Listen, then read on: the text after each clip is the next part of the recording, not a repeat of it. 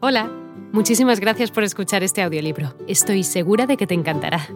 Me llamo Ana y a continuación podrás disfrutar de un previo del libro completo.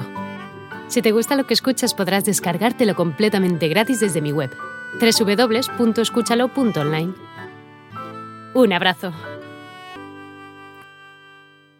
y amor y fiesco. Asimismo, empieza a trabajar en su célebre producción Don Carlos el poeta gozaba de la compañía de un buen amigo, junto al cual buscó refugio en pequeños villorios hasta que el dinero de ambos se agotó. Por fortuna, la providencia se acordó de ellos a través de la madre de un compañero de escuela que les ofreció albergue en su casa de campo en Bauerbach. Hacia 1784 se alojó en casa del empresario Dalberg, y con él y su compañía montó las obras Fiesco e Intriga de Amor, alcanzando esta última un éxito superior al de la primera. En diciembre del mismo año, en Darmstadt, se ofreció una lectura del primer acto de la obra Don Carlos, ante el duque Carlos Augusto de Weimar, protector de Goethe, quien le confiere el título de consejero y le otorga una pequeña pensión. A pesar de estos logros, su relación con Dalberg y con los actores se va tornando más difícil. Asimismo, su situación económica es exigua. De 1785 a 1787 residió en Leipzig y Dresde como huésped de su amigo Christian Köhner. Allí terminó el Don Carlos y escribe su célebre Oda a la Alegría. Esta última composición poética sería utilizada por Beethoven en su única sinfonía coral, la Inmortal Novena. A continuación, pasó a residir en Weimar, donde tuvo lugar su primer encuentro con Goethe, teniendo entre otras ocupaciones la composición de su poema Los dioses de Grecia, y se dedicó al estudio de la historia con especial atención a la rebelión de los Países Bajos contra la dominación española. En 1786, apareció en el segundo número de la revista Thalia el relato de Breche aus Infamie, eine wahre Geschichte, Criminal por infamia, una historia real, que se publicaría más tarde bajo el título de Verbreche aus Verlorener Ehre, el criminal por el honor perdido.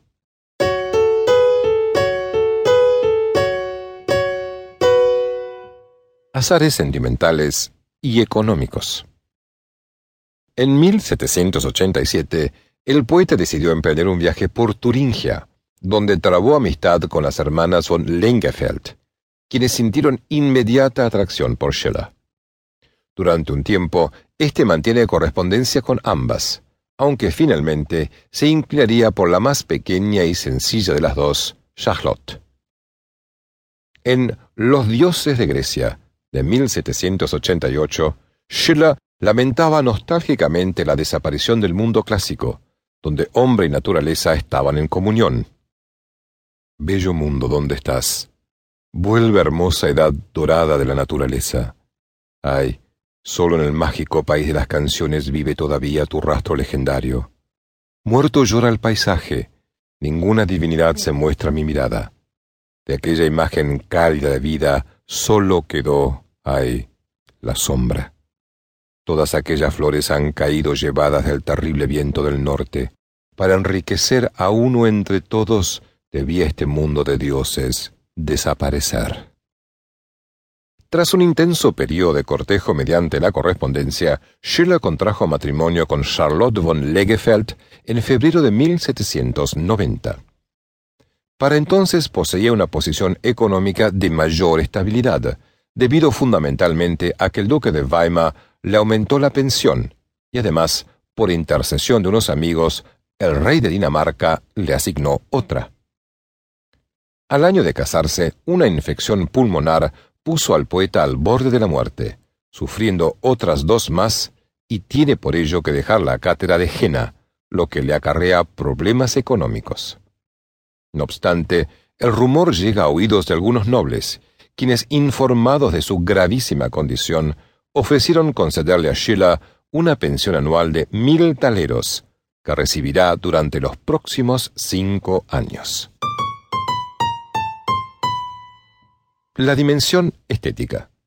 Desde 1791, Schiller se concentró en el estudio de la filosofía de Kant, fruto del cual son sus trabajos de 1793 sobre estética, de la gracia y de la dignidad, sobre lo sublime, así como las llamadas cartas de Calias, dirigidas a su amigo. Hola de nuevo. No está mal para solo una pequeña muestra, ¿verdad? Si te ha llamado la atención, recuerda que encontrarás este audiolibro completo y gratis en www.escúchalo.online.